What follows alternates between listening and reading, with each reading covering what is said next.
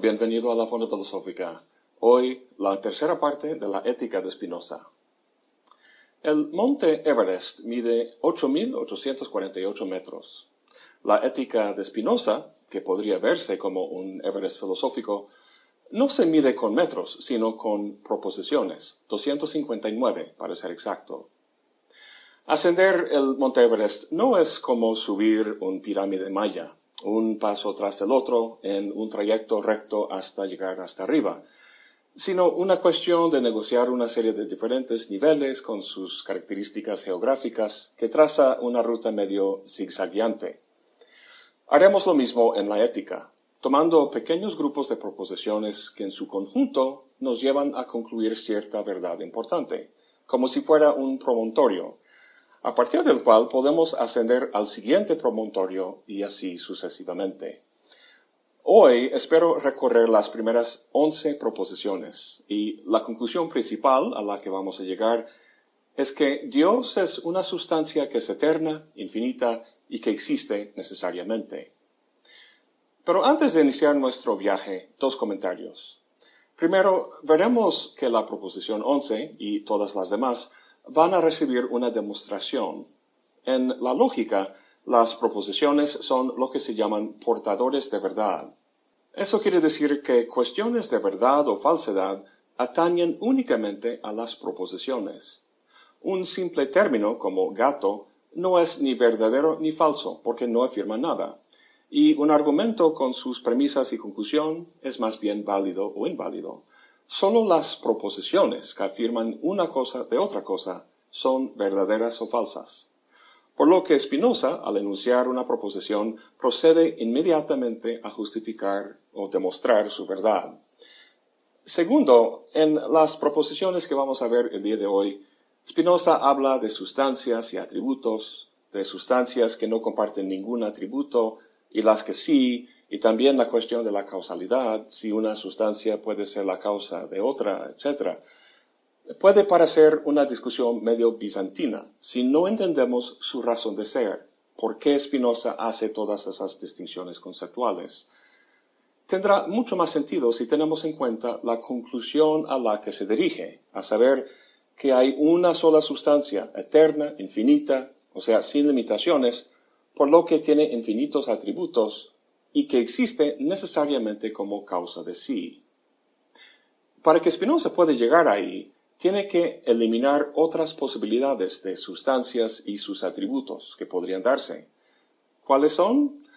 La más obvia es que haya dos o más sustancias. Pero dentro de esa posibilidad de múltiples sustancias, hay dos escenarios posibles. Primero, múltiples sustancias donde cada una tiene un atributo distinto, es decir, no compartido con otra sustancia. Y segundo, múltiples sustancias donde al menos dos comparten un atributo en común. Si Spinoza puede mostrar que esas posibilidades no son posibles, entonces solo queda la suya. Pasemos entonces a la proposición 1. Dice, una sustancia es anterior por naturaleza a sus afecciones. Recuerda que afecciones y modos son sinónimos.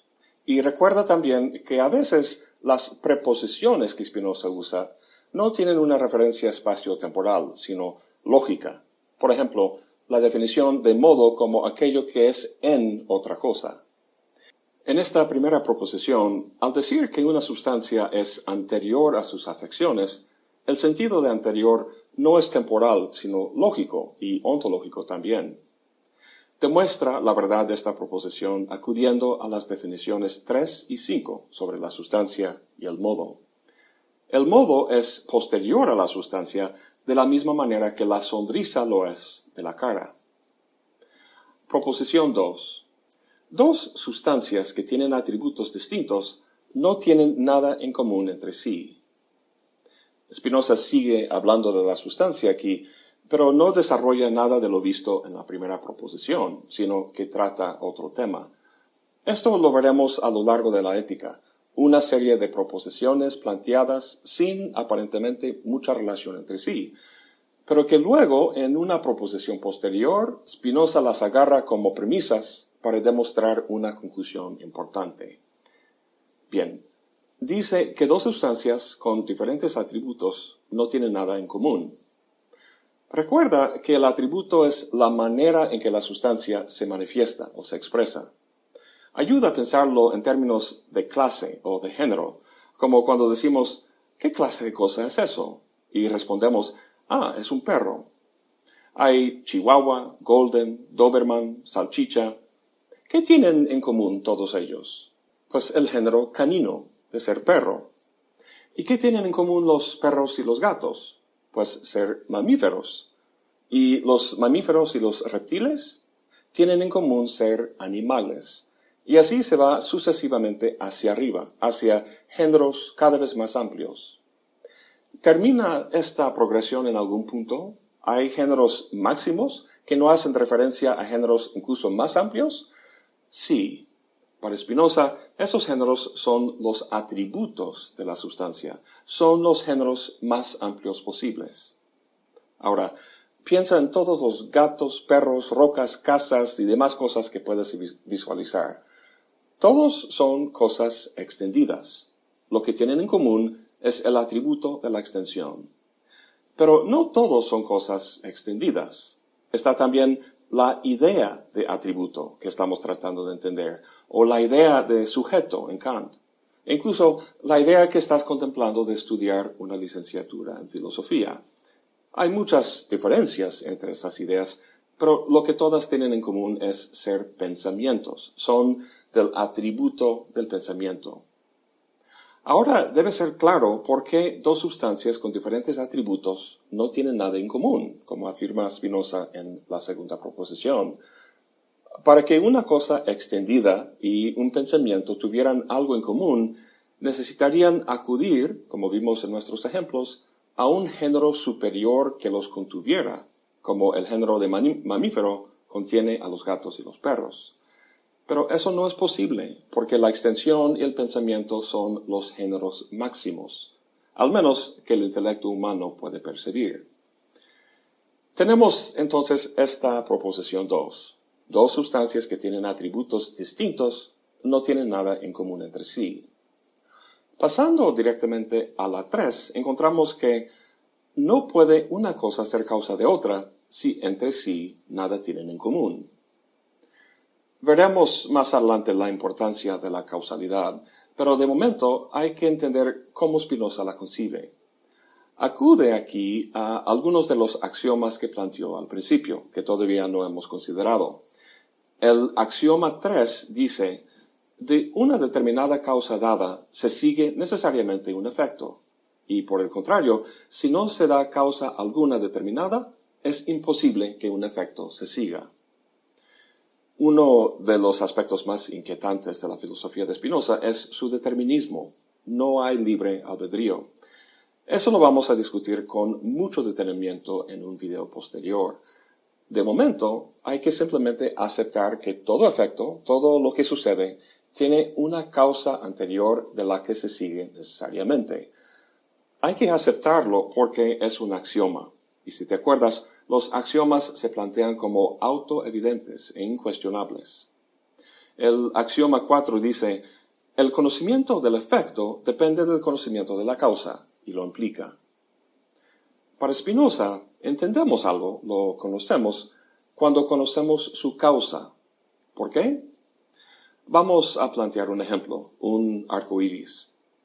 De niño recuerdo una vez que vi un arco iris y le dije a mi papá que fuéramos en el coche a donde estaba para encontrar el oro que los duendes ponen a su base. Había leído un cuento al respecto. Mi papá, siendo buen papá, dijo, órale, vamos. Pues íbamos manejando como media hora, pero nunca llegamos al arco iris. Mi papá sabía que nunca llegaríamos, porque él sí entendía su causa, yo no. Como final, el axioma 5 dice, las cosas que no tienen nada en común una con otra tampoco pueden entenderse una por otra. Esto es, el concepto de una de ellas no implica el concepto de la otra. ¿Te acuerdas en el último video cuando hablamos de la relación entre sonrisas y caras? El concepto de sonrisa implica o involucra el de cara. Para saber qué es una sonrisa, tenemos que saber qué es una cara. Lo que dice este axioma es que para cosas que no tienen nada en común, no es posible entender la una en términos del concepto de la otra. Bien, recuerda que estamos hablando de la proposición 3, que dice, no puede una cosa ser causa de otra si entre sí nada tienen en común. Si no tienen nada en común, entonces, como acabamos de ver, una no puede entenderse en términos de la otra. Y si esta relación epistémica no puede darse, tampoco una relación causal. Recuerda el ejemplo del arco iris. Lo que el argumento hasta aquí asegura es que si hay diversas sustancias, cada cual con un atributo distinto, no es posible que cualquiera de ellas haya sido causada por cualquier otra. Vamos a guardar esa conclusión y sigamos con el argumento. La siguiente proposición es la 4, pero vamos a saltarla de momento para considerar la 5. Dice, en el orden natural no pueden darse dos o más sustancias de la misma naturaleza, o sea, con el mismo atributo. Esta es una proposición muy importante porque rompe con el esquema aristotélico cartesiano. Hasta ahora, cualquier lector de la época de Spinoza no habría encontrado en sus palabras nada que chocara con lo que dice Descartes sobre la sustancia. Para este, todo ser humano es una sustancia pensante. En su época había 500 millones de personas en el planeta. Son bastantes sustancias, todas con el mismo atributo, el pensamiento. Y ahora Spinoza nos dice que no puede haber ni siquiera dos sustancias con el mismo atributo. ¿Por qué? Veamos la demostración. Si hubiera dos sustancias tal, tendrían que poder distinguirse la una de la otra de alguna manera, porque son dos y no una. Si no pueden distinguirse, entonces no hay dos sustancias, sino solo una. Ahora, la proposición 4 dice que las cosas pueden distinguirse o bien por sus atributos o por sus modos, lo cual es bastante evidente, ya que hay solo dos cosas en el mundo, sustancias y modos. Recuerda que los atributos no son una clase de cosas, sino que son la esencia de la sustancia, es decir, es la forma en que una sustancia existe. Antes de ver esas dos posibilidades, de distinguir por atributos o por modos, ¿no será que Spinoza haya dejado por fuera una tercera posibilidad? Intuitivamente pensamos en distinguir dos cosas por sus modos. Una es más grande que la otra, de un color distinto, una figura distinta, etc. Pero al margen de eso, y más fundamental, ¿no podríamos distinguir una cosa de otra por su ubicación en el espacio? Veo una cosa aquí y otra por allá. Para Spinoza, esta no es una tercera opción. El espacio no es alguna dimensión neutra en la que sustancias se ubican. Si el espacio es real, entonces ontológicamente hay dos posibilidades. O bien es algo en sí, por lo que sería una sustancia, o es en algún otro, es decir, un modo. Si es una sustancia, entonces no puede usarse para distinguir sustancias, porque es una sustancia más y eso es lo que está en cuestión, cómo distinguir las sustancias. De hecho, como veremos con claridad más adelante, el espacio no puede ser otro que un modo de la sustancia. Pero bueno, volvamos a la demostración de Spinoza.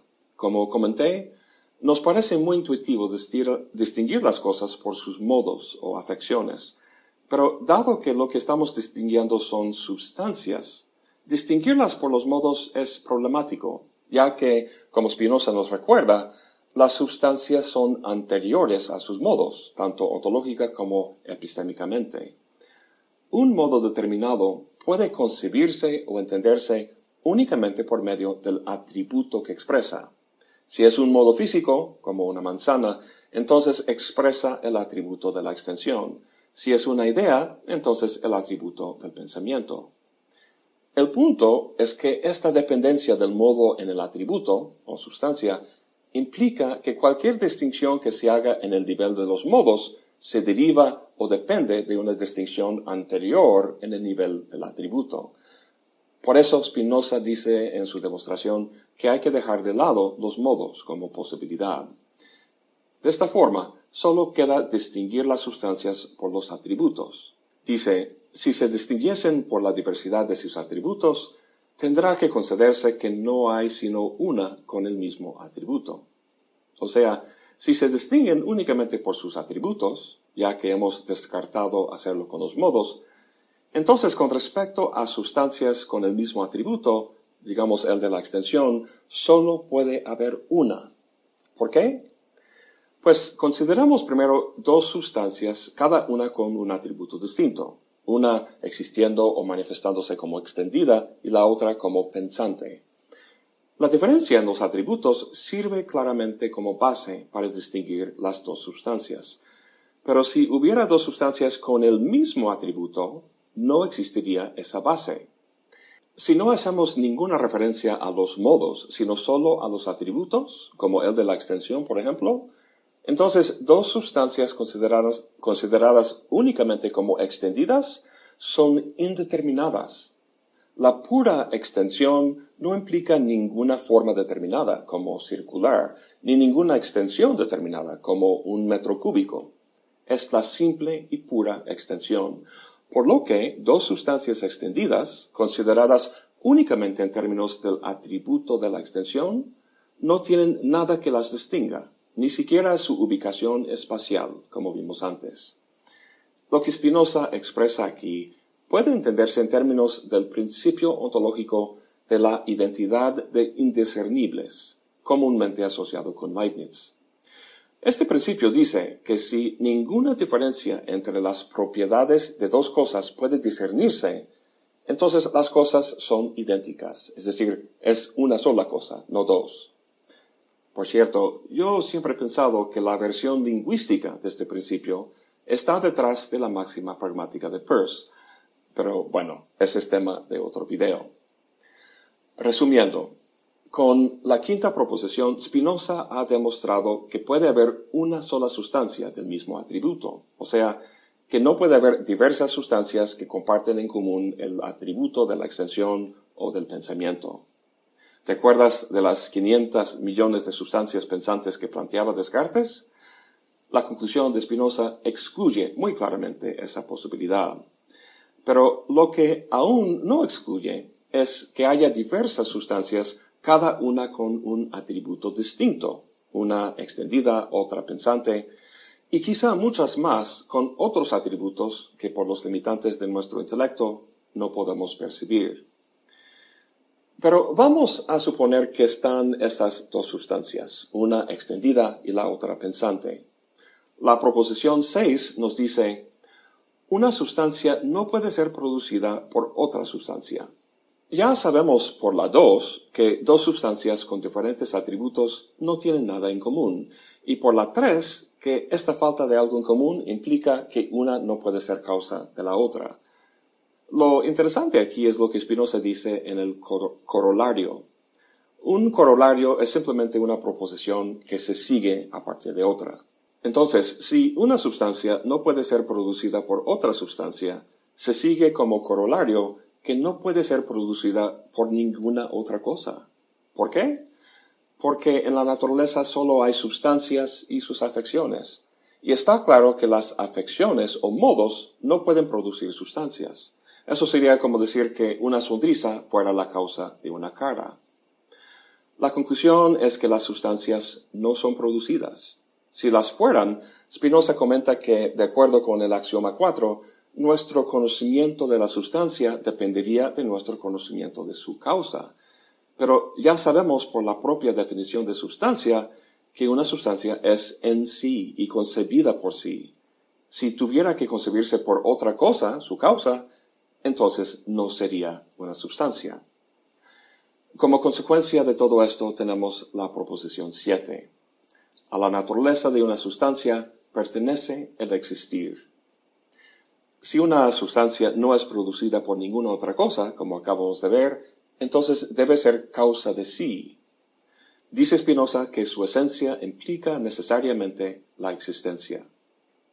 Ahora, si esto te suena al clásico argumento ontológico de Anselmo o Descartes, tienes razón. Hay algo parecido en el argumento de Spinoza. Sin embargo, no es lo mismo. En todo caso, esperamos hasta la proposición 11 para tratarlo. ¿Qué tenemos hasta ahora? Bueno, hemos eliminado el esquema cartesiano que postula la existencia de múltiples sustancias, todas con el mismo atributo, Spinoza ha demostrado que eso pues es imposible. Sin embargo, todavía es posible, al menos hasta ahora en el argumento, que haya diversas sustancias únicas, es decir, sustancias que no comparten atributos con ninguna otra, una sustancia pensante, una extendida, etc. Además, tenemos que si existen esas sustancias, existen de forma necesaria, es decir, es imposible concebir su inexistencia. En la proposición 8 agrega un detalle más. Dice que toda sustancia es necesariamente infinita. Esto implica, obviamente, que ninguna sustancia puede ser finita. ¿Por qué? Pensemos un momento en esos términos, finito e infinito. Algo infinito es ilimitado, no tiene ninguna limitación, ningún hasta aquí. Algo finito, en cambio, sí está limitado, lo cual implica que hay otra cosa que lo limite. Tomemos como ejemplo esta taza de café. Obviamente es finito, o sea, es limitado. ¿Qué lo limita? Mi mano, la mesa sobre la que descansa, etc. Si la taza, mi mano y la mesa son sustancias, son sustancias todas del mismo atributo, a saber, la extensión. Pero ya hemos demostrado que no puede haber diversas sustancias del mismo atributo. Ese fue el esquema de Descartes.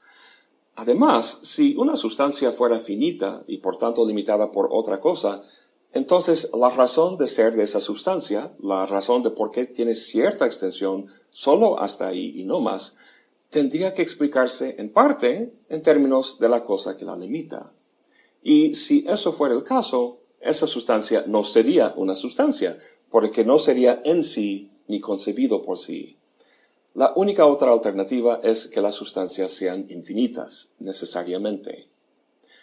Si te das cuenta, con esta proposición, cualquier cosa que puedes percibir con los sentidos está eliminado como candidato para la sustancia, precisamente porque es finita. Esto definitivamente deja de un lado la concepción aristotélica de sustancia. En la discusión hasta ahora sobre sustancias compartiendo o no atributos, se ha tratado sustancias con un solo atributo. La proposición 9 dice, cuanto más realidad o ser tiene una cosa, tantos más atributos le competen. Y en el scolio de la siguiente proposición, la 10, dice que si hubiera un ser absolutamente infinito, tendría infinitos atributos. De hecho, esa es la definición de Dios que da en la definición 6. Por Dios entiendo un ser absolutamente infinito, esto es, una sustancia que consta de infinitos atributos, cada uno de los cuales expresa una esencia eterna e infinita. Si Dios existe, sería tal como esta definición lo describe.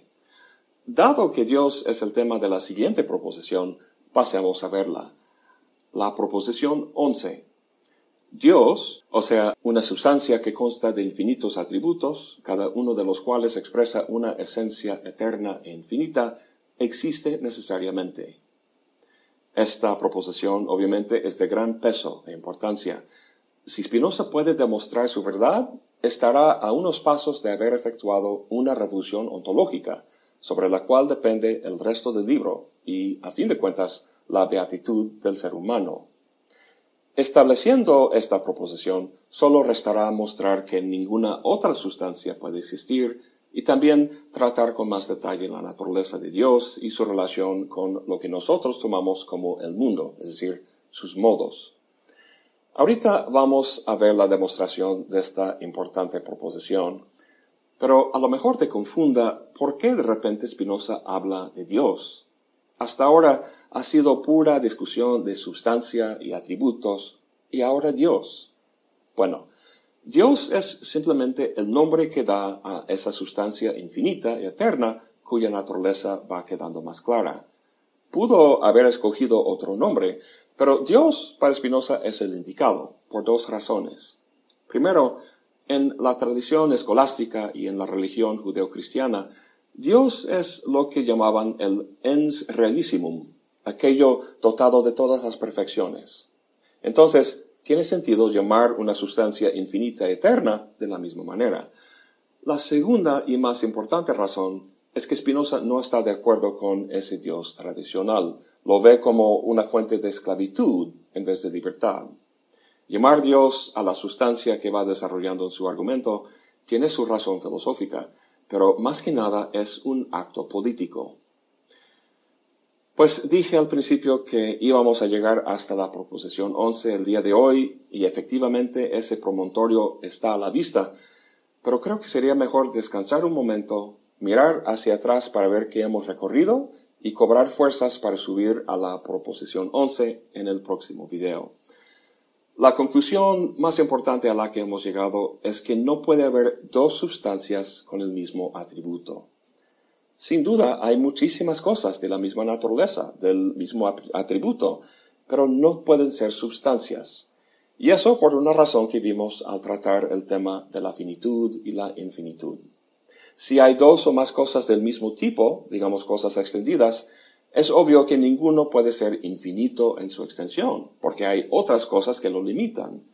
Si yo fuera una sustancia, y también el árbol que veo, y también el espacio entre nosotros, todos seríamos finitos y limitados por la sustancia al lado.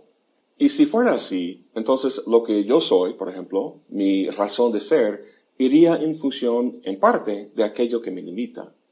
Para entenderme a mí, tendría que usar el concepto de la cosa que me limita, y eso no va con la definición de sustancia. La sustancia es en sí y se concibe por sí. Es ontológicamente independiente y para concebirla no hace falta la concepción de ninguna otra cosa. Pero eso es lo que pasaría en el mundo aristotélico cartesiano de múltiples sustancias del mismo atributo. Para ir terminando, podríamos preguntar, ¿por qué hace falta esa noción de sustancia, tal y como la define Spinoza? ¿Por qué no puede haber simplemente múltiples cosas como árboles, personas y rocas, o sea, puros modos? Eso, de hecho, de acuerdo con Gilles Deleuze, es la posesión de Nietzsche, su concepto del eterno retorno como un puro devenir de modos sin sustancia alguna. Para Spinoza no es Nietzsche.